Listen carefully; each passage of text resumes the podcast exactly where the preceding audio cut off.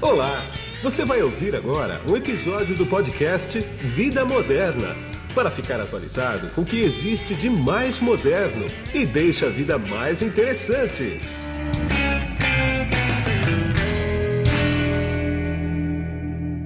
Olá, você que acessou o podcast do Vida Moderna, seja muito bem-vindo, muito bem-vinda. Eu vou conversar hoje com o Eduardo Gonçalves, que ele é Country Manager da Checkpoint Software Brasil. Tudo bem, Eduardo? Tudo bem, obrigado, Guido. É um prazer estar aqui. Imagina, prazer é meu por você ter cedido esses minutos aqui que a gente vai conversar da tua agenda, que eu sei que é bastante concorrido.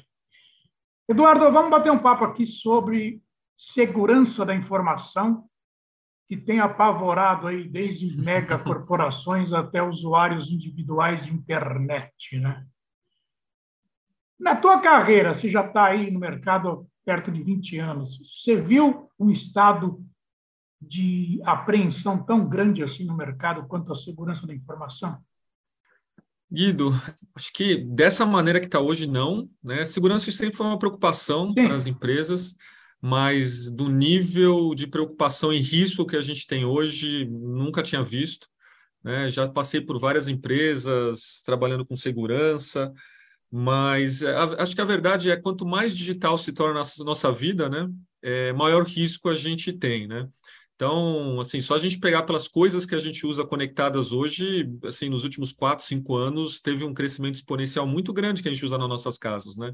Então, hoje temos Alexa, temos câmera de videovigilância que eu acesso as imagens pelo celular, tem o vídeo porteiro que eu acesso pelo celular, é até engraçado, eu estou fora de casa, toco o vídeo porteiro, entra uma ligação no meu celular do vídeo porteiro. Né? E eu atendo falando, não estou em casa. A pessoa acha que eu estou enganando ela, porque Sim, fala, é. você está falando comigo você não está em casa. Né? Exatamente. É, temos, putz, temos tanta coisa hoje conectada, então, isso na nossa vida pessoal, nas empresas também, para ganho de produtividade, enfim, é, redução de custo, é, maior eficiência na produção, na automação de processos e de coisas na, na indústria, no processo fabril. Então, quanto mais a gente conecta coisas que traz um ganho para a nossa vida, né? É, se você pegar pré-pandemia, a gente tem alguns estudos que dizem que 50%, 60% da nossa vida era digital, né? Sim. Com a pandemia, a gente teve que mudar para quase 90%, quase 100%. Né? Algumas discussões que a gente tinha pré-pandemia, que é, putz, trabalho remoto, pode, não pode, a lei permite, não permite, Exatamente. Uh, estudo à distância, putz, pode, não pode, aí tinha psicopedagogos dizendo é bom, outros dizendo que era é. ruim. De é. repente, toda a discussão morreu. É a nossa única solução para sobreviver nesse mundo pandêmico. Então, pois coisas é. que estavam assim a serem discutidas quatro, cinco, dez anos, de repente, do nada, a gente teve que migrar. E quanto mais digital se torna a nossa vida, obviamente, mais risco a gente tem, né? Então, nesse nível, é assim, é o um nível único, acho que na história, com a preocupação e o risco que às vezes a gente nem sabe, né? Algumas pessoas nem sabem o risco que estão correndo. Não, então, não tem ideia. Desse nível é a primeira vez, Guido. É, o que eu falo é o seguinte: você não escuta mais falar assalto em banco, né? É, não, nem precisa, né? Não, não, não precisa mais, né? Porque o assalto em banco é só bandido da velha geração que faz, porque é, não faz sentido o risco que o cara vai correr. Em vez de assaltar o banco, assalta o cliente do banco. Né? Sim, sim. Sim, e com o Pix, né? Você pega o Pix, acho que foi uma baita revolução. Hoje todo mundo tem um Pix, tem uma conta, paga em Pix. Exatamente. É. É, mas, assim, por outro lado, abriu uma outra brecha para as pessoas serem assaltadas, roubarem o celular e pedir para fazer um Pix, né? Então, tra traz sempre o benefício. Acho que a vida digital ajuda muito a gente ser mais produtivo, mais eficiente, uh, ajuda a gente a, a comprar mais coisas para os nossos entes queridos, estar tá mais Sim. próximo de todo mundo, mas ao mesmo tempo abre brechas para que a gente tenha mais riscos no dia a dia, né?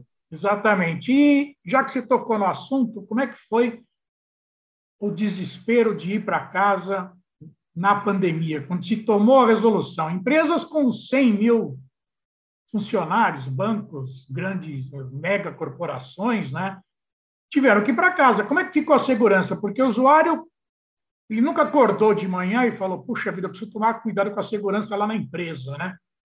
Ele nunca teve essa preocupação. Em casa, não. Eu acho que ele deve ter recebido alguma orientação quanto a isso, né? Como é que foi essa operação? Onde você estava por isso? é, essa é uma pergunta. Eu, eu participei dessa transformação é, digital acelerada pela pandemia. Eu estava numa, estava na indústria, na indústria de call center, omnichannel. Tá. Então, muitas coisas que a gente falava de migrar para cloud, solução de contact center, canais digitais, é, que a voz, obviamente, não ia morrer, mas você precisava ter canais digitais para dar uma jornada para o seu cliente mais aderente, falando de customer experience, muita coisa ainda estava engatinhando, né? Sim.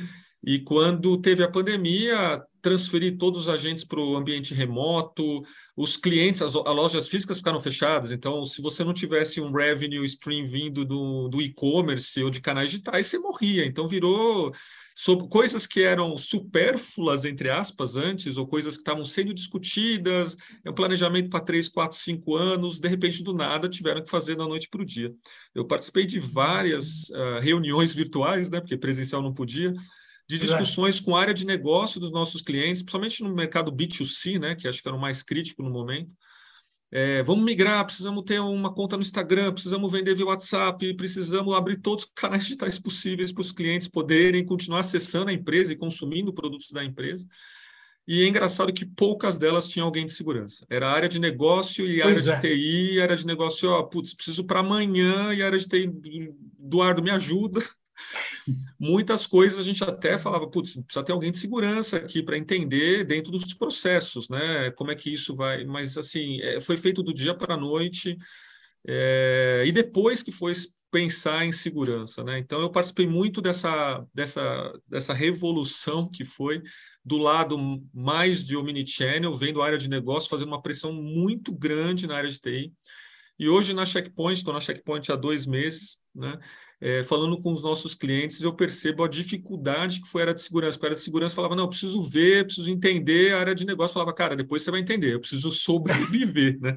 É, exatamente. Então, e esse depois chega, né? Então, você percebe que tem várias empresas que tiveram sérios problemas, hoje várias com risco, tentando correr atrás, porque, na verdade, ninguém estava preparado, né? É. É, eu já fui country manager de outras empresas aqui no Brasil, né? Diretor, enfim, e a gente sempre trabalhou com cenários, né? Cenário positivo, cenário pois mais é. realista e cenário é. É, ruim. Catastrófico, vamos montar, é. Vamos montar um planejamento, mas nenhum deles era tão ruim como pensando Chegou na pandemia. Perto.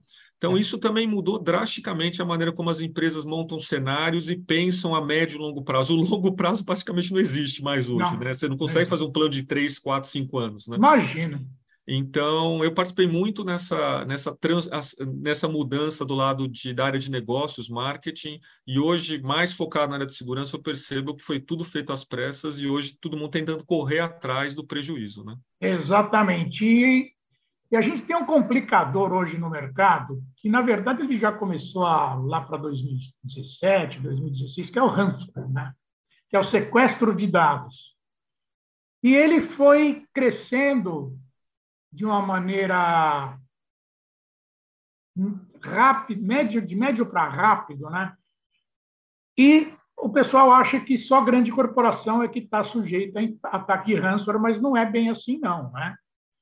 E, e emendando nisso, eu vou querer saber o seguinte de você.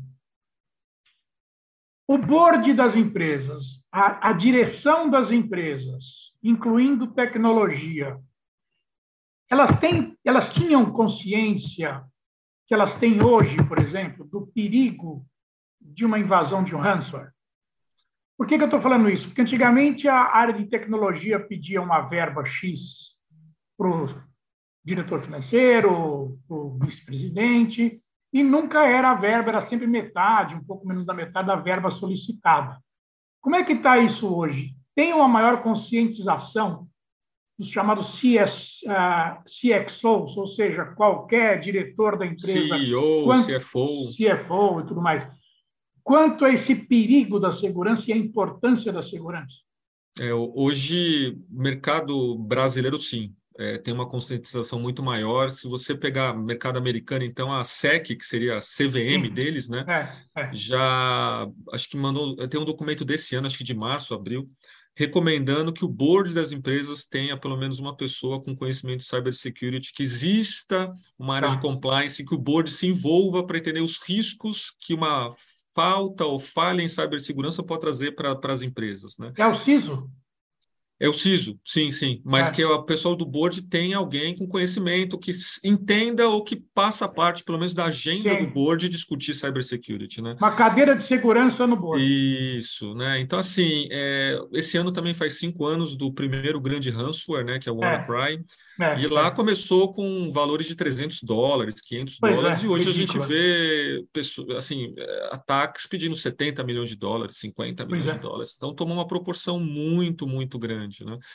O que a gente vê é assim, existe hoje sim, né? Se você pensar há cinco anos atrás, na época do WannaCry, é, foi o que você mencionou, né? Muito dos, do budget de segurança era cortado, era aquela, era aquela área chata que ficava pensando em riscos que não existiam. Exato, né? é igual pagar seguro. Fica, é, o pessoal ficava elocubrando problemas que não é, existiam. É. É, então nunca aconteceu aqui com a gente, não vai acontecer, ou nunca aconteceu na indústria, nunca aconteceu no mercado brasileiro, não vai acontecer com a gente. Enfim, e também no passado você pegava a parte de ransomware era muito pequenas e médias empresas, porque existia uma dificuldade em, em chegar em grandes empresas. Tudo isso mudou, né? A gente teve vários casos no mercado americano, no mercado brasileiro, latino-americano, atacando empresas grandes, né? Pedindo cada vez mais dinheiro. E não só o dinheiro em si, né? Mas a gente tem um, alguns estudos dizem que existe uma média de sete vezes né, o valor que a empresa perde né, é. É, perante ao resgate é sete vezes maior. Então, não é só o resgate, mas a perda de dados, é, dados confidenciais, a imagem no mercado. Então, a gente vê empresas que tiveram ataques que perderam um market cap no dia seguinte de alguns milhões de reais ou milhões de é, dólares. Né? É, é. Então, a gente vê uma conscientização maior, né?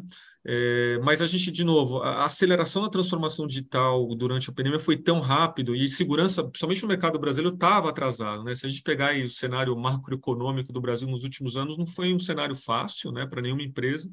Você vê o dólar disparando, né? você pega há cinco anos atrás o dólar era três e pouquinho, hoje, hoje até caiu um pouco para quatro e pouco, mas é. um ano ou dois anos atrás estava cinco cinquenta. E isso afeta o poder de investimento das empresas, porque todas as soluções de segurança têm algum rastro em dólar, né, devido a alguma solução, algum hardware, enfim. Né? Então, isso acabou limitando o poder de investimento também das empresas, né? É, então, a gente estava um, um, pouco atrasado, sim, né? e hoje a gente vê as empresas tentando correr atrás com áreas mais robustas, é, com processos mais robustos, para conseguir se proteger de uma maneira proativa. Né? Então, hoje a gente vê sim uma preocupação maior, independente do tamanho da empresa, né? seja uma, um grande varejista, um grande hospital, até o mercado SMB, pequenas e médias empresas, a gente vê uma preocupação muito forte. Né? É. É, e hoje, assim, é, o custo-benefício da área de segurança, uma série de best practices, a gente consegue atender, enfim, todos os tipos de empresa, até o usuário, a pessoa física, né? Sim. Com alguns conselhos básicos para conseguir se proteger desse tipo de ameaça. Exatamente. Deixa eu retomar a pandemia um pouquinho. Ah, por quê? Porque o trabalho híbrido ele está consolidado, né? Quer dizer, você pega pesquisas aí que o pessoal não quer voltar para o trabalho mais. As vantagens são inúmeras, né? Por um lado, as empresas até que economizam com aluguéis e tudo mais, né? com sim, sim. várias despesas. Né? Agora, para a área de segurança especificamente, continua um problema. Por quê?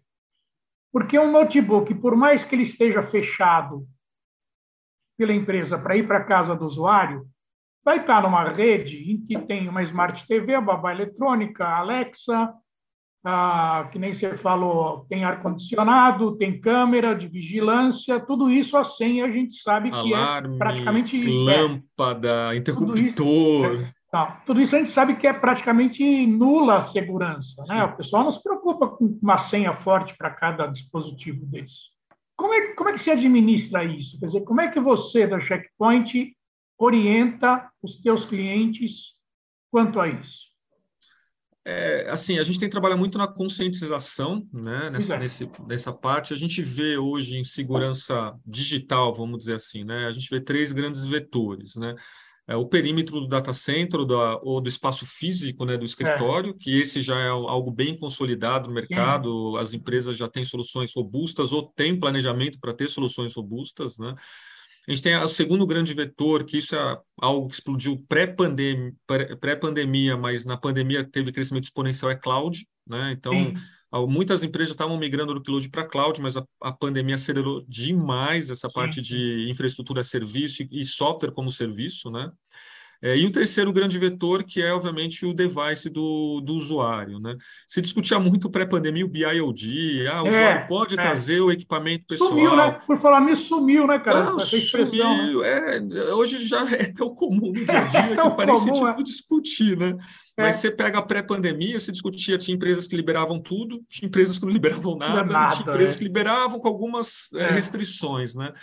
É, mas tudo isso morreu, porque no, na época da pandemia, ou você deixa o usuário usar, ou você tem que dar um celular, um notebook para todos os seus colaboradores. Óbvio, empresas menores até conseguem, mas empresas que têm muitos funcionários não tem como lhe dar 5 mil, 10 mil telefones. Né? É, tanto, é que na época, tanto é que na época da, que teve esse, esse arrastão para casa, você não tinha notebook para alugar nem para Não tinha, é, foi um boom no mercado assim absurdo. E não tinha, não tinha máquina disponível, né? É. Então você precisava deixar, então por questão de sobrevivência de novo, você, a gente precisou evoluir muito rápido em coisas que estavam sendo discutidas pré-pandemia, que é, putz, que nem eu comentei, lei trabalhista, BIOD, pode, não pode, aí tinha gente, né, pode, tem gente dizendo que não pode, na época precisa fazer, faz e vamos embora, né?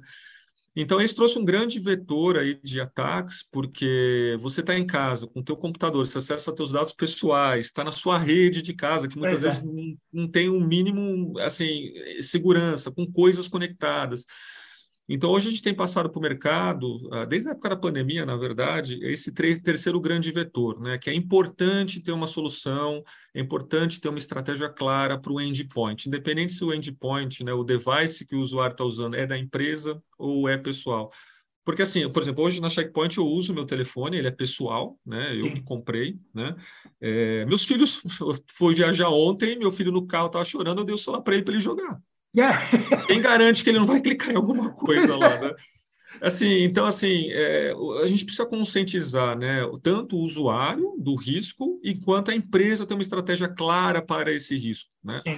Então, a gente viu que teve uma explosão muito forte de cloud computing, mas já era um, algo sendo discutido nas empresas, então foi só uma evolução do que estava sendo discutido, pelo menos alguém, as pessoas tinham uma estratégia, pelo menos a longo prazo, que basicamente correram para implementar, mas endpoint não estava no radar das empresas, né? E foram só depois que todo mundo migrou, começou a ter os primeiros problemas, somente aí na capacidade de túnel VPN, que obviamente o hardware que estava na, na, na, matriz não foi pensado para essa escala.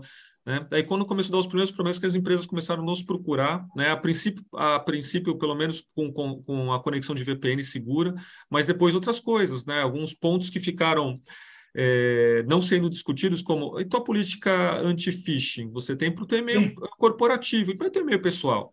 Né? As Exato. empresas falam, mas para que, que eu preciso para o e-mail pessoal? Ah. O device que o usuário está usando é o mesmo. Né? Então, eu, eu tenho toda a política de segurança no meu e-mail corporativo, vou lá no meu pessoal, clico no link, a pessoa invade meu celular e de lá acessa qualquer máquina na empresa, né? Enfim, então, assim, é, coisas que não estavam sendo discutidas tomaram uma proporção muito grande, com uma complexidade grande, né? E hoje a gente tem tentado conscientizar as empresas, cada uma o seu nível de maturidade, mas que esse é um grande vetor de ataque, porque quase 80% dos ransomwares entram através de um phishing, né? Claro. E não precisa ser do e-mail corporativo, mas não. pode ser do e-mail pessoal, porque você usa o mesmo device ou a mesma rede em casa para acessar os dois, né? Então, a gente tem trabalhado muito para conscientizar e para mostrar que existe sim, dá para dá ter uma estratégia a curto prazo eficiente e eficaz para esse novo vetor de ataque aí que teve uma escala muito grande na pandemia. Exatamente. Para a gente terminar agora, como é que a Checkpoint está posicionada hoje no Brasil? Quer dizer, como é que é o, como é que é o teu modelo de negócio aqui hoje? É através de revenda, é através de parceiros? Se atende cliente direto? E qual é que é o grande mercado para vocês? É, vixe, foram umas cinco perguntas em uma. Vamos ver se eu lembro de todas aqui. Não, tudo bem, eu te relembro. Tomei os três cafés aqui, acho que eu vou conseguir lembrar. Vamos lá. É, assim, a Checkpoint já tem se posicionado muito, é, primeiro, com DNA de prevenção. Né? Tá. Hoje as coisas ganharam uma escala tão grande que você e, e você contar com vou mandar um log para alguém avaliar, para alguém tomar uma decisão. Então a gente precisa ter uh, automação, né?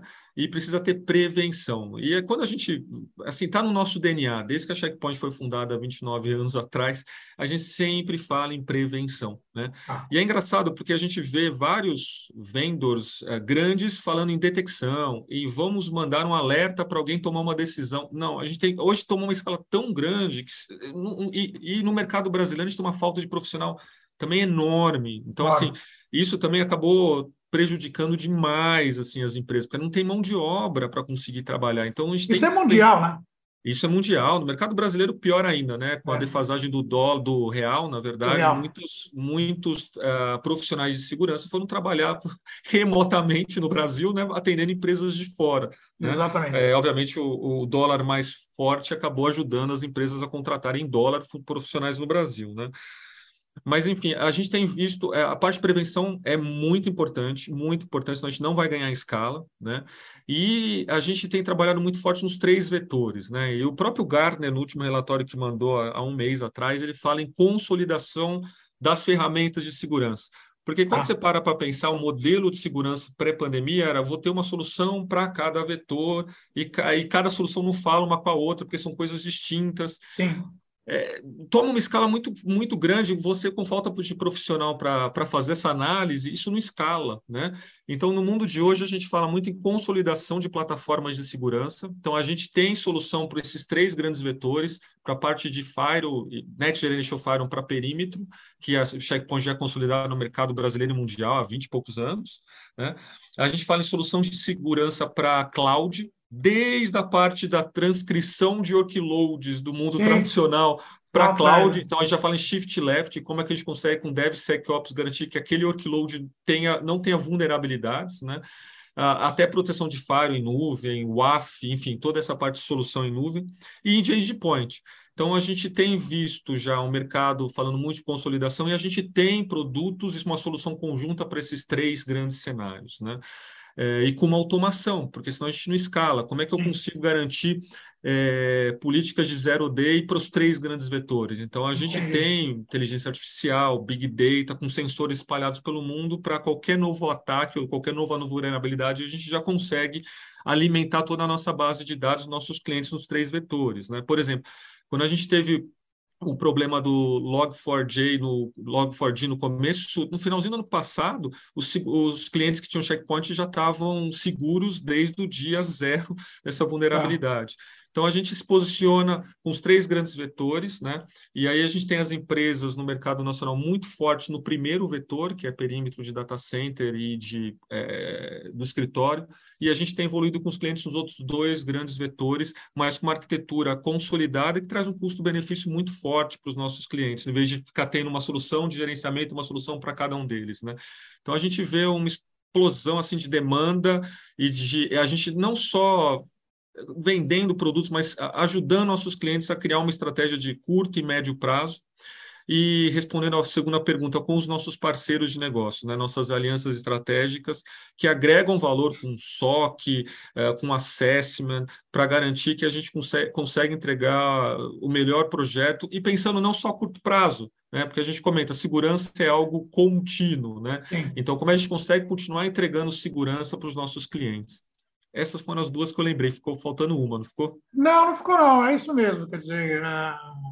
o mais importante aí é, é justamente saber como que vocês atuam na prática, né? Quer dizer, essa coisa de, de, de com uso, inclusive, de inteligência artificial, porque o outro lado também usa inteligência artificial. Sim, né? senão você não escala. Senão, hoje a gente é. tem mais de 30 engines de inteligência artificial com o nosso brain, né, nosso cérebro, que é o Threat Cloud, que recebe, é. tem sensores espalhados pelo planeta, e ele consegue ver em tempo real se é uma vulnerabilidade ou não. Então, a gente consegue realimentar todos os nossos produtos em até dois segundos com novos ataques, enfim. Então, hoje, se você não tiver inteligência artificial e Big Data centralizado, não, você não consegue escalar, né?